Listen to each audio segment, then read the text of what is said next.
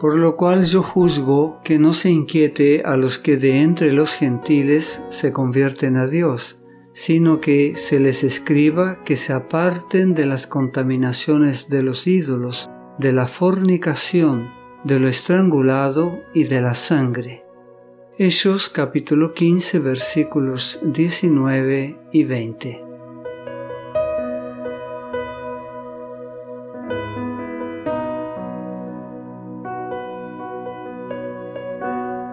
La decisión era, en esencia, práctica. En las condiciones existentes cuando se reunió el concilio de Jerusalén, la Iglesia no se animó a permitir mayores libertades.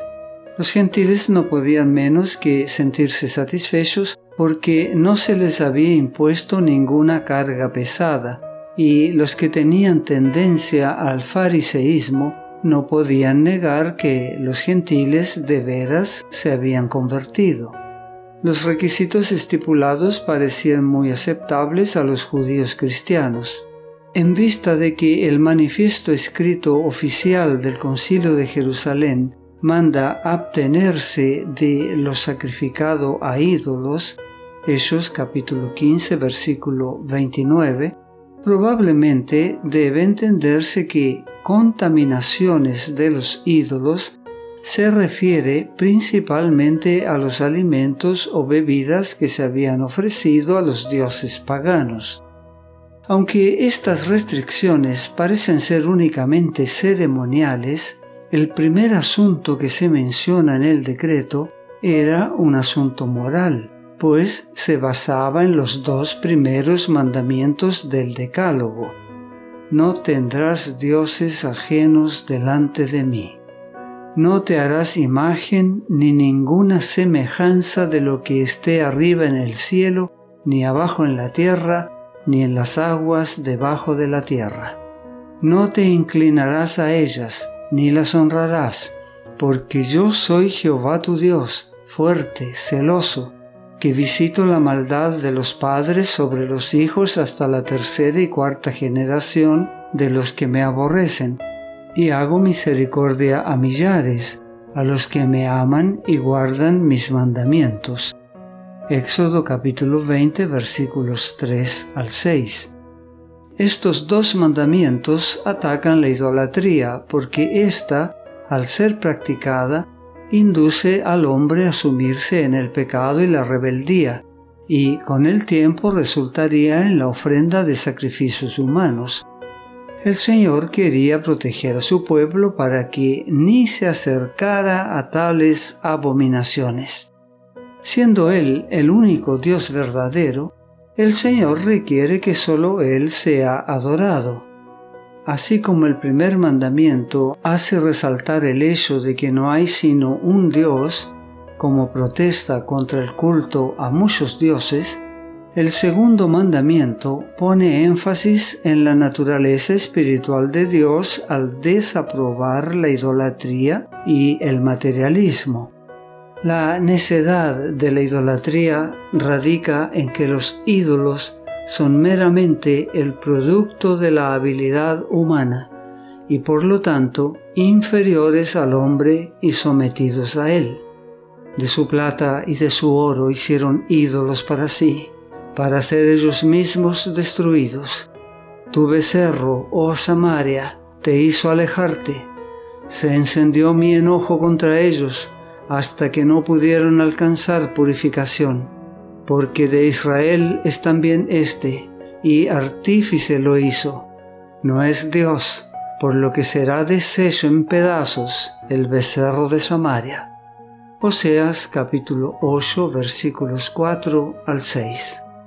El ser humano puede rendir verdadero culto dirigiendo sus pensamientos únicamente a alguien que es infinitamente mayor que él mismo.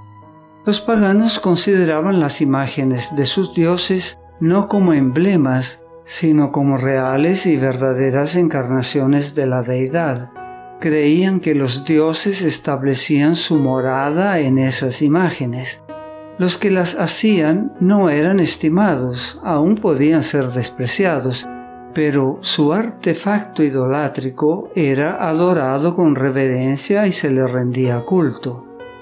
En las religiones greco-romanas era común en los templos ofrendar alimento a sus dioses.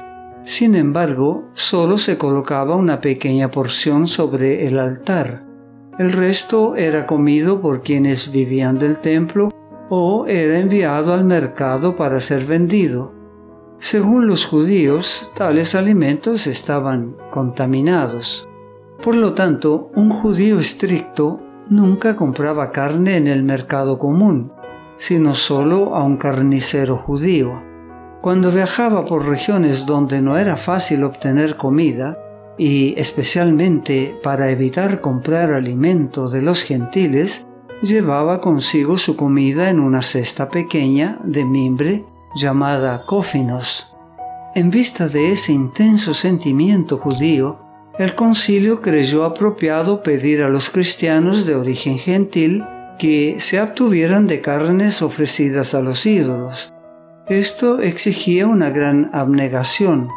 El converso debería rechazar invitaciones a muchas fiestas y, si iba, abstenerse de comer. El que tuviera una conciencia meticulosa también se negaría a comer en una casa particular, a menos que estuviera convencido de que el alimento que le servían no había sido ofrecido en un templo. Esta restricción tenía además el valor práctico de salvaguardar a los cristianos de origen gentil contra la tentación de participar en ritos paganos, donde era parte esencial del culto probar el alimento y el vino de los sacrificios. Si no se debía comer nada ofrecido a un ídolo, el cristiano meticuloso entendería claramente que aún el ritual de probar comida y bebida en el altar del emperador era prohibido. Esta restricción fue objeto de cierta oposición pocos años después del concilio de Jerusalén, en Corinto, algunos pretendieron tener el derecho de comer lo que les parecía. Pablo concedió que tenían el derecho de comprar alimento en los mercados sin preguntar si había sido ofrecido anteriormente en un templo, puesto que un ídolo nada es. Primera a los Corintios capítulo 8 versículo 4. Pero apoyó la restricción debido al amor fraternal y al respeto por los escrúpulos de otros. Primera a los Corintios capítulos 8 al 10 y Romanos capítulo 14. No te pierdas nuestro próximo mensaje.